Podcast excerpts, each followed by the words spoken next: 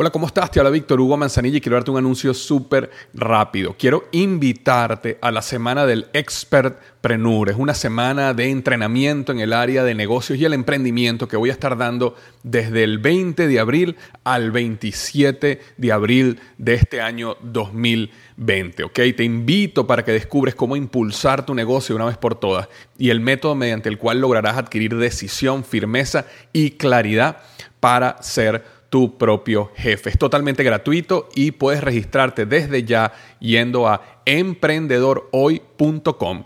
Emprendedorhoy.com. Semana del Expertpreneur. Te invito www.emprendedorhoy.com. Hola, yo soy Víctor Hugo Manzanilla y bienvenido al programa Liderazgo Hoy, un podcast diseñado para ayudarnos a crecer como líderes. Un programa donde te convenceremos tú eres capaz de cambiar tu vida, alcanzar el éxito y dejar una huella imborrable en la vida de tu familia, tus amigos y el mundo. Prepárate, porque los mejores días de tu vida están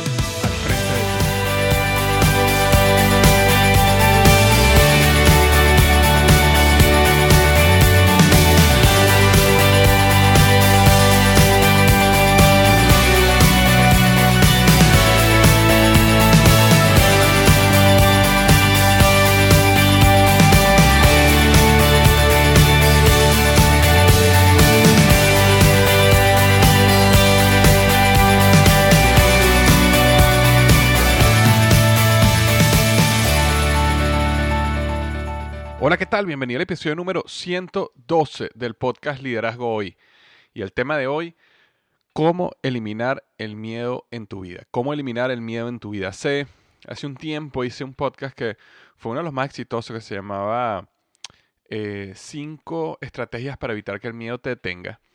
Y voy a estar eh, nombrando algunas de ellas eh, en unos minutos, pero también hubo algo que pasó este fin de semana. Estaba en una reunión, pasé todo el día con uno eh, de, las personas, llamo mis mentores virtuales, aunque no es mi mentor real, es una de las personas donde leo muchísimo y lo sigo muchísimo. Su nombre es Rob Bell. Eh, y él vino a Miami a dar una conferencia todo el día y bueno, allí estuve y hablamos bastante del miedo, una oportunidad de hacer preguntas y respuestas y tuvimos una conversación del miedo y dijo algo que realmente me impactó muchísimo y este, quería compartirlo contigo hoy. Entonces hoy vamos a estar hablando de cómo eliminar el miedo en tu vida. Ahora, antes de comenzar, como hago cada semana, quiero rápidamente leer la reseña de la semana de mi podcast Liderazgo Hoy. Me la dejó en iTunes, este, me la dejó Andrés Sansi de Colombia, ¿ok? Y me coloca Liderazgo Hoy Rocks. Me pone cinco estrellas en iTunes. Me dice, estimado Víctor Hugo, recuerdo que te escuché por el año 2013 y creaste un impacto positivo en mi vida. En realidad es un verdadero gusto recibir de tu valiosa influencia sabiduría ya que de una forma especial nos permites tocar nuestros sueños con lo que nos compartes. Más que el éxito me agradan y creo sobre todo en las personas exitosas. Hoy me quedo corto en palabras de agradecimiento contigo. Éxito y bendiciones. Muchísimas gracias Andrés por tus palabras, por haberte tomado el tiempo de dejar esto, esta reseña en iTunes de 5 estrellas. Y este, bueno, me motiva muchísimo como siempre que personas como tú, Andrés, y otros estén viendo estos podcasts y mi blog y mi libro como una oportunidad de ayudar a las personas a crecer y a em, lograr y conquistar sus sueños. Este, si tú estás escuchando este podcast por primera vez o tienes algún tiempo escuchando el podcast, así como Andrés lo hizo, me ayudaría mucho si vas a iTunes, que es un programa de Apple, y ahí puedes buscar el podcast Liderazgo Hoy o Víctor Hugo Manzanilla, y si me puedes dar una reseña como la que hizo Andrés, sería magnífico. Si es cinco estrellas, muchísimo mejor. Y lo segundo que quiero hablar es las reseñas de Amazon de mi libro Despierta tu héroe interior, que ya este, ha estado en el mercado aproximadamente 7-8 meses. Tal como sabes, el libro ha ido rompiendo récords en todos los aspectos. Eh, ya llevamos varias decenas de miles de copias vendidas, lo cual ha sido un todo un récord para un libro de un, primer libro de un autor, ¿no? O un autor nuevo. Pero eh, algo que me encanta hacer o empecé a hacer es, a leer rápidamente las reseñas o alguna reseña, una reseña aunque sea de lo que me dejan en Amazon. Y en amazon.com Esta semana me la dejó este Rodolfo Buitrago, también de Colombia, por cierto. Y Rodolfo, así como Andrés, ¿no? Rodolfo me deja cinco estrellas en Amazon y me coloca cálido, real y simple respecto a mi libro Despierta tu héroe interior. Y dice, Víctor conduce al lector por un viaje sorprendente con un estilo cálido, real y simple. Cuando terminas sus líneas comprendes la importancia de hacer un alto en el camino para evaluar tu vida y analizar muchos aspectos entre los cuales se destaca el miedo. El miedo a cantar nuestra propia canción y gritarla ante los demás. El miedo a enfrentar el enemigo que domina nuestro actuar difuminando el héroe que llevamos dentro. Uno de los mejores libros que he podido leer, Rodolfo Buitrago, de Colombia. Muchísimas gracias, Rodolfo, por estas palabras. Exactamente, leí esta reseña primero porque me encantó, eh, también porque fue la última que he recibido. Me la dejaste el 29 de marzo de 2016, pero también porque como vamos a hablar ahorita del miedo, me parecía espectacular lo que escribía Rodolfo y exactamente así es lo que yo intenté hacer con el libro. Por eso se llama, el libro se llama Despierta tu héroe interior y de hecho tengo un capítulo completo ah, hablando sobre el miedo y después varios capítulos hablando sobre el conflicto, que justamente el objetivo es que la gente se convenza que debe, que es un deber cantar su canción a todo pulmón. ¿ok? Porque para eso estamos aquí en la vida, para cantar nuestra canción. Así que muchísimas gracias, Rodolfo. Y si tú que estás escuchando este podcast ya leíste el libro Despierta tu héroe interior, este, algo que me ayudará muchísimo, pero muchísimo es que vayas a amazon.com y me dejes una reseña honesta del libro. Hasta el momento que estoy grabando esto, llevamos 88 reseñas, de las cuales 86 5 son 5 estrellas, 2 son 4 estrellas. Este, y de verdad estoy súper, súper contento. 97% de las reseñas son 5 estrellas, 2% de las reseñas son 4 estrellas. Y eso es lo que quisiera. Si te parece un libro 5 estrellas, si te parece un libro, un libro 4 estrellas, que pongas tu reseña honesta en amazon.com, porque eso me ayuda muchísimo a que el libro siga creciendo en los rankings y las personas que no me conocen logren ver el libro por ahí y eh, comprarlo. ¿Ok? Este, bueno, Comencemos con el tema de hoy, ¿ok? El tema de hoy es eh, cómo eliminar el miedo en tu vida. Como estaba comentando hace un minuto, yo eh, hice un podcast y un artículo hace un tiempo que se llamaba Cinco estrategias para evitar que el miedo te detenga. ahí hablo extensamente en, en, cinco estrategias que voy a rápidamente sumarizar acá en este podcast. De todas maneras, si tienes interés en penetrar un poco en cada una de ellas, lo que te recomiendo que hagas es que vayas a liderazgohoy.com barra diagonal 37, ¿ok? liderazgohoy.com slash 37 y vas a poder llegar al podcast de las cinco estrategias para que el miedo, para, que, para evitar, perdón, que el miedo te detenga o puedes leer el resumen que yo hice ahí, ¿no? Ahora, cuando yo hice ese, ese podcast, que muchos de estos conceptos después yo lo escribí en el libro Despierta tu héroe interior, eh, yo hablaba sobre cinco estrategias básicamente acá de las cuales voy a nombrar algunas, ¿no? Eh, las más importantes para mí es cuando, bueno, antes de entrar en la estrategia, vamos a hablar un poquito del miedo, ¿no? El miedo al final. Cuando uno tiene miedo de hacer algo, este, básicamente uno está, teniendo miedo a lo que no es real, ¿ok? Este, el miedo en sí no es malo, ¿ok? Es importante entender de que el miedo está en nosotros, nuestro cerebro está diseñado para proteger nuestra supervivencia. Ok, como yo comentaba en los podcasts anteriores, acuérdate que el cerebro de nosotros no está diseñado para que tú tengas éxito. El cerebro está diseñado para dos cosas. Una, para que sobrevivas y dos, para minimizar el consumo de energía, es decir, la, mínima cantidad de calorías posible. Entonces, ¿qué es lo que sucede? Cuando este, el cerebro eh, generó ese sentimiento, porque al final el miedo es una emoción, ¿ok? Es un sentimiento que ese miedo, el miedo es un sentimiento, es, una... Em, fisiológicamente algo sucede en tu cuerpo que produce miedo. Hay una reacción química en tu cuerpo que produce miedo, ¿ok? El miedo no es algo espiritual, el miedo es algo real, químico, que sucede en tu cuerpo que te hace esa sensación, esa emoción de miedo. Ahora, nuestro cerebro es el que controla ese sentimiento de miedo por una razón muy sencilla y que no es mala, que es tu supervivencia. Es decir, miles de años atrás, si tú estás caminando y escuchas el sonido de un tigre o el sonido de un oso o el sonido de un animal, este, de un depredador, automáticamente nuestro cerebro activa lo que se llama fight or flight, que es o luchas o corres. y te da miedo y eso, eso eleva tus niveles, bueno, eleva varios niveles en el cuerpo de, distintas hormonas y químicos y eso hace que este, tú puedas correr más rápido, tú puedas eh, actuar con más velocidad, tú puedas escapar y sobrevivir, ¿ok? Eh, si tú eres una persona, un niño desde joven, eh, muy pequeño, toca el fuego y se quema, automáticamente el cerebro registra que eso es malo y cuando te acercas al calor, te acercas al fuego, él genera ese sentimiento de miedo para protegerte de que no vayas a morir y quemado. Igualmente, cuando te asomas en una ventana en un edificio de 20, 30 pisos, ese sentimiento de miedo que te da cuando miras hacia abajo es un sentimiento de protección que el cerebro está generando en tu cuerpo para que evites lanzarte por la ventana. Entonces, el miedo como tal no es malo. El problema está que nosotros hemos llegado a un punto donde el miedo empieza a controlar nuestras vidas y vivimos nuestras vidas basadas en el miedo. Yo tengo ya viviendo aquí en los Estados Unidos poco más de 10 años, casi 12 años, perdón.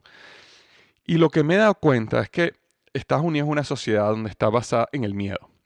Eh, el, cuando te pones a ver la televisión y los comerciales, yo, yo trabajé este, tengo trabajando ya 12 años y de los cuales 7 han estado en el área de mercadeo, donde comencé desde asistente de marca hasta actualmente soy director este, de una Fortune 500. Este, y durante todos mis años de mercadeo, donde tuve la oportunidad de estudiar los modelos de mercadeo, los comerciales de otras compañías, cómo utilizan compañías para vender, y la mayoría de ellas utilizan el miedo, el miedo como, una, como un arma para hacer que la gente vaya y compre su producto. Si tú sales allá afuera, cuando tú llegas a Estados Unidos, ¿qué es lo primero que te dicen? Oye, necesitas un seguro en tu casa por si acaso se incendia.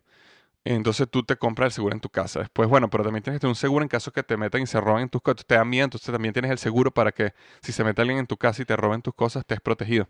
Pero entonces después te dicen que si tú tienes algún amigo en tu casa algún día y resulta que él está comiendo en tu casa porque tú lo invitaste y se cae, entonces también necesitas un seguro porque él te puede demandar y con esa demanda puedes perder tu casa. Y si alguien está caminando en la acera que está frente de tu casa y nevó ese día y tú limpiaste mal la acera y esa persona se cae, te puede demandar y entonces al final puedes perder tu casa, tu carro, tu vida. Pero no solo eso, que si tú estás manejando y chocas y chocas por error y es tu culpa y chocas a otra persona, otra persona te puede demandar. Entonces al final todo el mundo de los seguros en los Estados Unidos es un mundo del miedo. Ojo, hay que tener seguros, es importante tener seguros, es importante protegerse.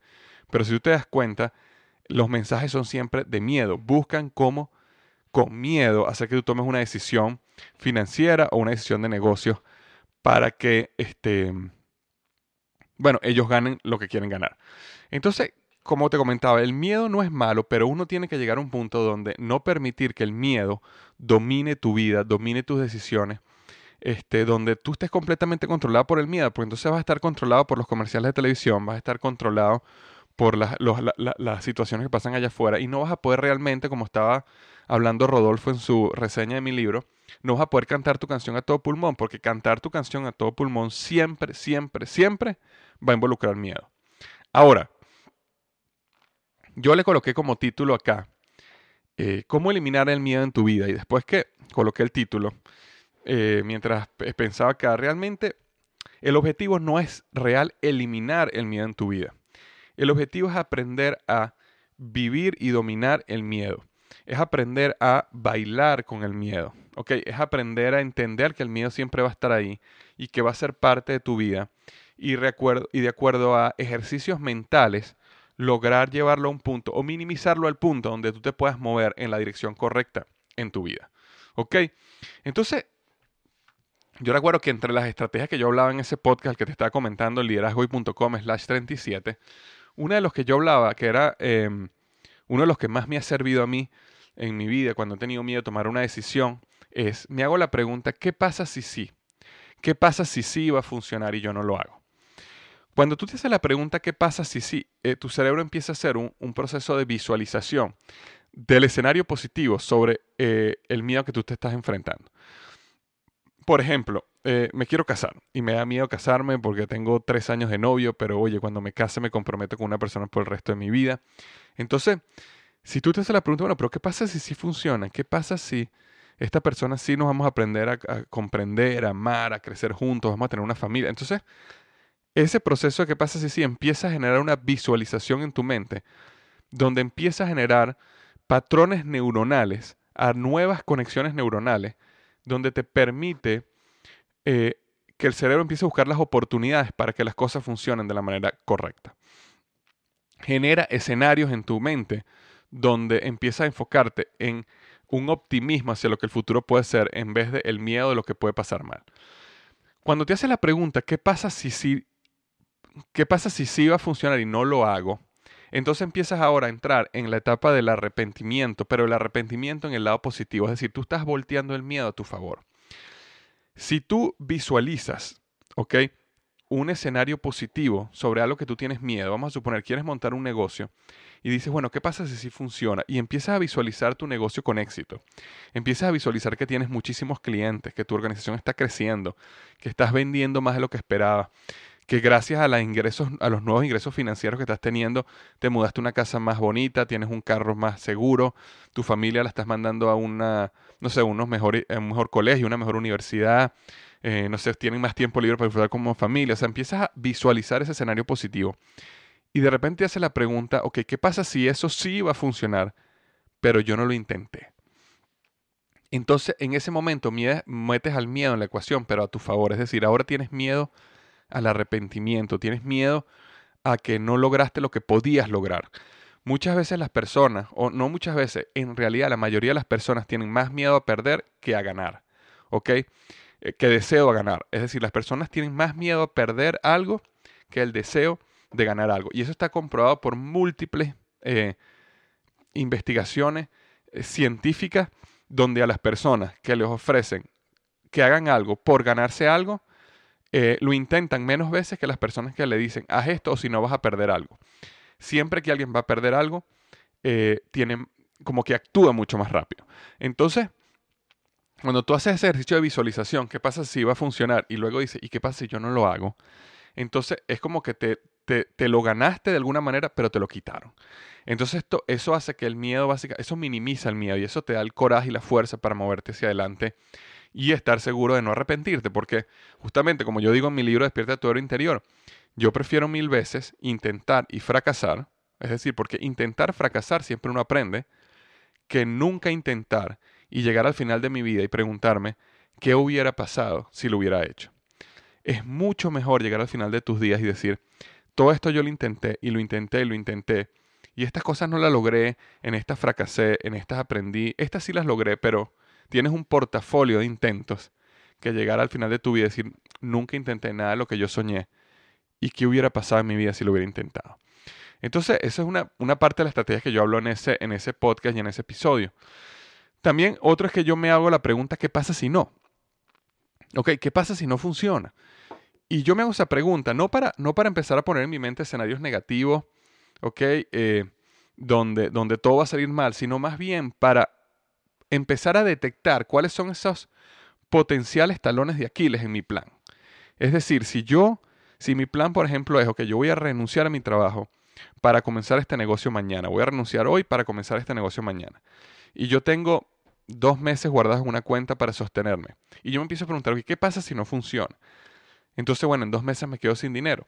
Y entonces, bueno, si me quedo sin dinero en dos meses, ¿qué puedo hacer para minimizar ese riesgo? Y entonces me pongo a pensar, digo, bueno, a lo mejor no renuncio mañana. A lo mejor lo que puedo hacer es trabajar tres meses más, minimizar mis gastos y ahorrar un poco más de dinero. A lo mejor lo que puedo hacer es, en vez de trabajar tiempo completo, trabajo medio tiempo y empiezo a hacer mi negocio medio tiempo durante un año, para entonces minimizar el riesgo de que no funcione. A lo mejor lo que puedo hacer es simplemente retrasar mi proyecto por nueve meses y trabajo y ahorro. Este, o a lo mejor lo que puedo decir es, bueno, arriesgarme y hacerlo, pero por lo menos estoy consciente de que eso puede pasar. Entonces, cuando tú haces la pregunta ¿qué pasa si no?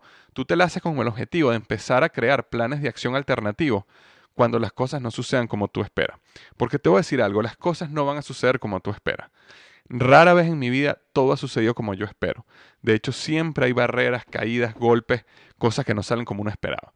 Entonces es importante uno siempre tener planes alternativos de acción si las cosas se tardan un poco más o no salen. Cuando uno tiene planes alternativos de acción, es una manera de minimizar el miedo. Por ejemplo, si yo voy a comenzar un negocio mañana y yo tengo un mes de salario guardado, O yo voy a comenzar un negocio mañana y tengo 12 meses de salario guardada. ¿Cuál tú crees que da menos miedo?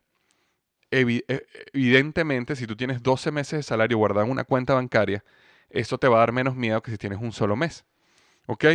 Entonces, este, si tú te vas a casar mañana y a esta persona la, la acabas de conocer, o te vas a casar mañana y tienes conociendo a esta persona 12 meses, pero no solo eso, sino que en el tiempo que la tienes conociendo, has hecho preguntas profundas de su personalidad, de su futuro, de lo que esa persona desea, de qué son las cosas que esa persona no puede vivir, qué son las cosas que tú no puedes vivir.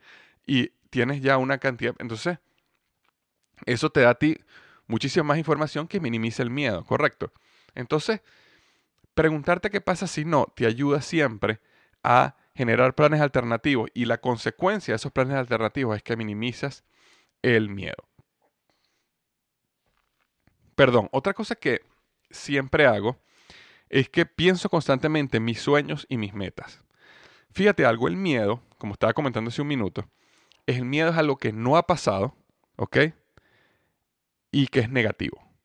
Y tus sueños son algo que no ha pasado y es positivo. Entonces, al final, el miedo y el sueño son lo mismo, solo que en direcciones contrarias. Ninguno ha pasado, pero uno es negativo y el otro es positivo. Al final, nuestra mente se va a enfocar en lo que nosotros más le prestemos atención.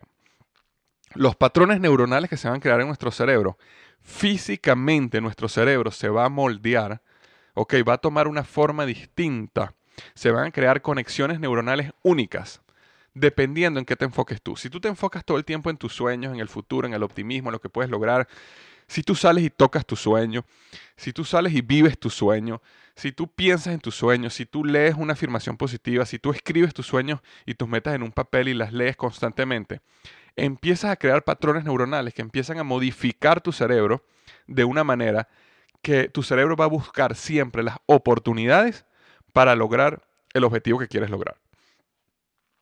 Si por el contrario, siempre te estás enfocando en lo negativo, en que el mundo se está acabando, en que este, eh, la economía está a punto de colapsar, en que todos los problemas que tienes, en que, en que tu sueño depende de todas estas eh, cuestiones externas, como la economía, como, como este, lo que piensa tu cuñado, como este, si te dan el trabajo o no, como que necesitas dinero. Entonces, siempre estás enfocando en eso, empiezas a generar patrones neuronales que siempre van a pensar que tú no tienes ningún poder sobre ti mismo, sino las situaciones externas tienen poder y aparte todo se está yendo al piso.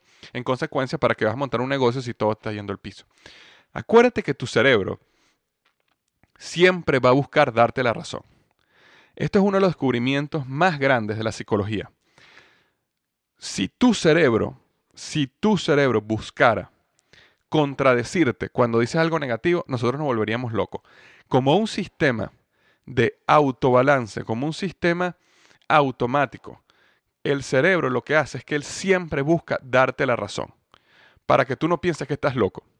Por eso es que las personas que siempre dicen que tienen un dolor aquí, que tienen un dolor en la espalda, que tienen un dolor acá, que están enfermas, que tienen gripe, que tienen esto, ¿qué es lo que el cerebro va a hacer siempre? Tienen que darle la razón. Y entonces van a ser personas que también van a tener síntomas que justifican lo que ellos dicen. Y cuando ellos sienten esos síntomas, ¿qué hacen? Refuerza su, pensamiento y su pensamiento refuerza sus patrones neuronales y sus patrones neuronales generan emociones y sentimientos y entras en un círculo vicioso. ¿Ok? Cuando las personas dicen, por ejemplo, nunca te ha pasado que, mm, a mí me pasa muchísimo, que vamos a ver, estamos comiendo y mi esposa me dice, búscame la sal. Y yo salgo a buscar la sal y abro el gabinete y no está la sal. Aquí no está la sal. Entonces mi esposa me dice, Claro que sí, está en el gabinete. Entonces yo voy vuelvo al gabinete, lo abro y que no está la sal. Aquí no está la sal. Que sí está en el gabinete, está en la segunda tramo del gabinete. Yo voy otra y abro el gabinete y veo y digo que aquí no está la sal. Y de repente mi esposa agarra y se para y viene caminando al lado mío y al lado mío agarra y en el segundo tramo del mismo gabinete, enfrente de mis ojos, estaba la sal. Estoy seguro que te ha pasado algo así. ¿Por qué es así? porque ambos en nuestro cerebro tenemos patrones neuronales. El de mi esposa está diciendo, yo sé que la sal está en el tramo número 2, yo la vi ahí y ahí es donde está. ¿Y qué es lo que está diciendo mi cerebro? Está diciendo, ahí no está la sal. Y mi cerebro automáticamente, ¿qué es lo que va a buscar? Va a buscar que yo siempre tenga la razón, porque eso es lo que el cerebro va a hacer. Entonces, cuando yo estoy viendo el gabinete, el cerebro automáticamente va a desviar mi atención de donde está la sal porque él necesita convencerme a mí de que yo tengo la razón. En consecuencia, por eso las personas que dicen, yo no sirvo para nada, no sirven para nada. O yo siempre eh, eh, me equivoco, siempre se equivocan. ¿Ok? O yo siempre fracaso, yo soy un fracasado y siempre fracasan. Porque el cerebro dice, ah, si así tú piensas, yo tengo que convencerte. Bueno, volviendo al punto de los pensar constantemente en tus sueños y metas, cuando tú piensas en lo positivo, en el sueño, lo estás tocando, viviendo, tu cerebro necesita que tú tengas razón. Y en consecuencia va a hacer todo lo posible para que se te den las oportunidades, para que se te ocurran las ideas, para que desarrolle la creatividad necesaria, la constancia, la disciplina, para que tú logres lo que quieres lograr. Ok, por eso algunas personas se paran, todas las, se paran en las mañanas, a las 5 de la mañana, emocionadas y motivadas de salir a trotar y hacer ejercicio. Y otras personas, cuando el despertador suena a las 5 de la mañana, dicen, ay, no, quiero dormir un ratico más y al final no salen a hacer ejercicio. Es un cerebro que está condicionado gracias a los patrones neuronales que ellos han desarrollado en su mente, intencionalmente o sin intención, pero los han desarrollado. Entonces, esto es simplemente un mini resumen de lo que el artículo y podcast que yo había hecho sobre los cinco estrategias para evitar que el miedo se te detenga, eh, dice, hay por supuesto dos más, te recomiendo que vayas allá a liderazgoy.com slash 37 y los puedes leer. Ahora, al podcast de hoy, este, nada más quería agregar un pensamiento, que fue lo que Rob Bell dijo este sábado cuando yo estuve con él durante prácticamente todo el sábado. Y realmente me impactó muchísimo. De hecho, me gustó tanto que si hubiera podido, si hubiera sabido esto antes que hubiera publicado el libro Despierta tu hora interior, le hubiera dedicado prácticamente un capítulo solo a este punto que voy a decir ahorita.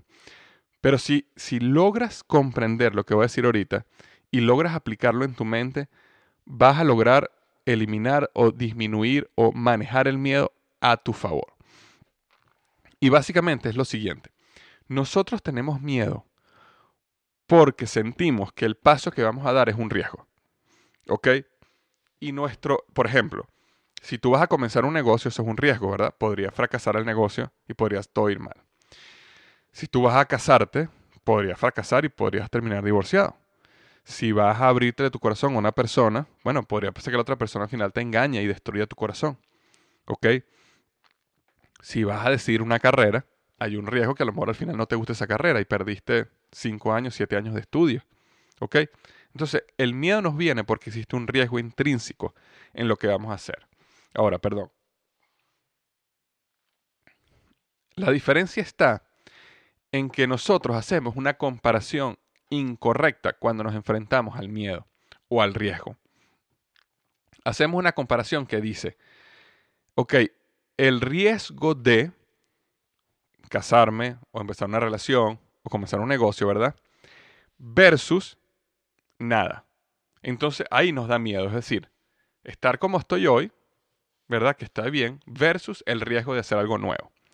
Pero la realidad es que estamos haciendo una comparación, una comparación incorrecta, una, una comparación injusta, porque la comparación siempre tiene que ser riesgo versus riesgo.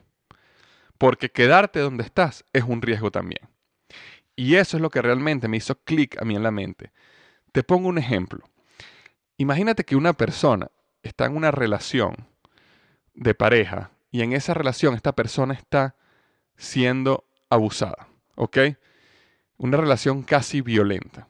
Y cuando digo abusada no me refiero necesariamente a abusada sexualmente, me refiero a abusada en que, vamos a poner un ejemplo, el esposo está tratando a la esposa este, mal eh, la, la, trata sin amor, la, trata verbalmente violenta. Este, eh, y tiene meses en esta situación. Por dar un ejemplo. Esta persona a lo mejor dice, yo no me quiero separar, yo no me quiero ir de esta relación porque tengo miedo al riesgo. Tengo miedo al riesgo que significa estar sola. Tengo miedo al riesgo que significa, este, ¿sabes? Cambiar mi vida y entonces deciden quedarse en una relación abusiva. Lo que pasa es que si tú haces la comparación riesgo versus riesgo, creo que puedes llegar a una conclusión diferente. Que es, ok, el riesgo de terminar esta relación significa que voy a estar sola, O solo, porque esta, esta situación puede pasar para ambos lados, ¿ok? Puede estar sola, voy a estar, eh, voy a tener que a lo mejor mm, trabajar más horas, voy a enfrentarme a lo mejor a ser madre soltera, lo cual es algo sumamente duro. O sea, yo sé todo el trabajo que mi esposa tiene que hacer y me impresiona y lo admiro y no me quiero imaginar cómo lo podría hacer como una madre soltera, lo cual yo admiro y me quito el sombrero ante las madres solteras porque de verdad no sé cómo lo hacen. Pero eso es un miedo que esta persona podría tener, ¿verdad? Pero el riesgo de quedarse, ¿cuál es el riesgo de quedarse?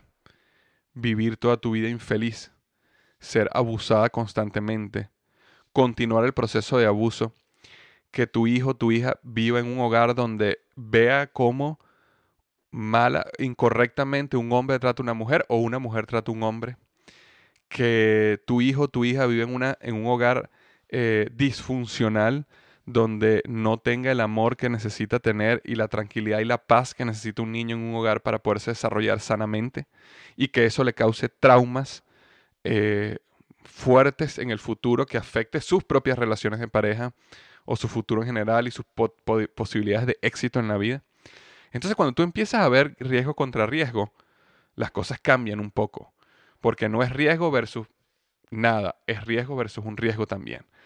Otro ejemplo, por ejemplo, es si tú, vamos a suponer que tú vas a comenzar un negocio y estás ahorita en tu trabajo y dices, oye, yo estoy, o sea, quiero montar un negocio porque realmente mi trabajo no me llena, estoy aburrido, realmente los lunes, odio los lunes, odio tener un jefe, pararme todos los lunes en la mañana, me da rabia, cuando llegan los viernes estoy feliz y, y al domingo a la noche estoy otra vez deprimido. Entonces quiero comenzar mi propio negocio, quiero hacer que mi... Y entonces piensas, bueno, si yo comienzo mi propio negocio voy a tener que renunciar y entonces eso me da miedo por el riesgo de que el negocio a lo mejor no funciona, necesito dinero, tengo una familia, tengo hijos que darle de comer. ¿Qué puede pasar si todo sale mal? Versus, bueno, quedarme en mi trabajo. Pero quedar de tu trabajo también es un riesgo. Y entonces tienes que empezar a preguntar, ok, ¿cuál es el riesgo de estar en un lugar donde no tienes pasión? ¿Cuál es el riesgo de vivir 20, 30 años más haciendo 250 días al año algo que no te gusta? los mejor momento de tu vida, donde nada más tienes una, no hay otra, ¿cuál es el riesgo de dedicar tu vida a algo que no te apasiona, que no te gusta, donde te tratan mal, donde te pagan mal? Estoy exagerando un poco, pero eso, eso hay situaciones reales así de personas hoy en día. ¿Qué puede ser para tu vida y tu salud mental y física vivir toda tu vida en una situación de estrés, de frustración y de depresión porque no te gusta lo que haces todo el tiempo? ¿Podría eso disminuir tus años de vida? ¿Podría eso aumentar tu presión arterial? ¿Podría eso aumentar las probabilidades de que te dé un ataque cardíaco, un problema este, cardiovascular? No sé, pero existe ese riesgo. Entonces, cuando lo piensas así, te das cuenta que el riesgo, también hay un riesgo en quedarte. Entonces, el punto principal que quería hablarles hoy es que es muy probable que tú tengas un miedo a un paso que tienes que dar. Porque la mayoría de nosotros siempre estamos, especialmente si estás escuchando este podcast y sigues este tipo de blog, que eres una persona que está buscando algo más de la vida, está creciendo. Y la consecuencia de una persona que está creciendo es que siempre está enfrentando nuevos riesgos. Entonces, tú que estás escuchando esto, es muy probable que hay algo, algún paso que tú tienes que dar. Bien sea una relación que tienes que comenzar, una relación que tienes que consolidar, o a lo mejor una relación que tienes que terminar. Bien sea que es un proyecto que tienes que comenzar o un proyecto que tienes que eliminar. Bien sea un trabajo que tienes que comenzar o a lo mejor un trabajo que tienes que irte. No sé, pero cada uno de nosotros tiene un paso que sabe que tiene que dar pronto. Entonces, cuando te estés enfrentando a ese paso, que te empieces a llenar del miedo, pregúntate, ¿cuál es el riesgo de dar el paso pero también cuál es el riesgo de no hacerlo. ¿Cuál es el riesgo de vivir la vida que no quiero vivir? ¿Cuál es el riesgo de moverme, como yo digo en mi libro, el mundo ordinario? ¿O cuál es el riesgo del status quo? ¿Ok? Donde básicamente siento que no siento miedo, básicamente cancelo el miedo, pero por un precio muy alto, que es el precio de vender mi vida, ¿ok? Al mejor postor vender lo único que tengo, que es único, que es mío, que me lo dio Dios, para que hiciera lo máximo de mí y se lo vendo al mejor postor simplemente por no tener miedo. Entonces hazte la pregunta, riesgo versus riesgo. Estoy seguro que te va a ayudar a, a dar el paso. El otro día escuché algo que me llamó muchísimo la atención y te lo dejo aquí, donde se lo he comentado a varios amigos y hay varios que les pasa por arriba así y ni se dan cuenta. Pero ha habido un par que se han dado cuenta y, y esto es algo que tiene mucha profundidad. Inicialmente te va a parecer sencillo, pero si te pones a pensar, te das cuenta que tiene mucha profundidad. Y es lo siguiente, dice, la vida es como que si te estuvieras cayendo por un precipicio. Pero llega un momento donde te das cuenta que no hay piso. La vida es como si estuvieras cayéndote al vacío en un precipicio. Pero hay un momento en tu vida donde te das cuenta que nunca, que no hay piso. Entonces, bueno, te deseo lo mejor esta semana, ¿ok? Espero que esta semana y que este podcast que hice te ayude a este, darle esa estocada de muerte al miedo que necesitas darle, dar el paso que necesitas, que sabes que tienes que dar y que tu vida más nunca sea igual. Un abrazo y recuerda, como siempre digo, los mejores días de tu vida están al frente de ti.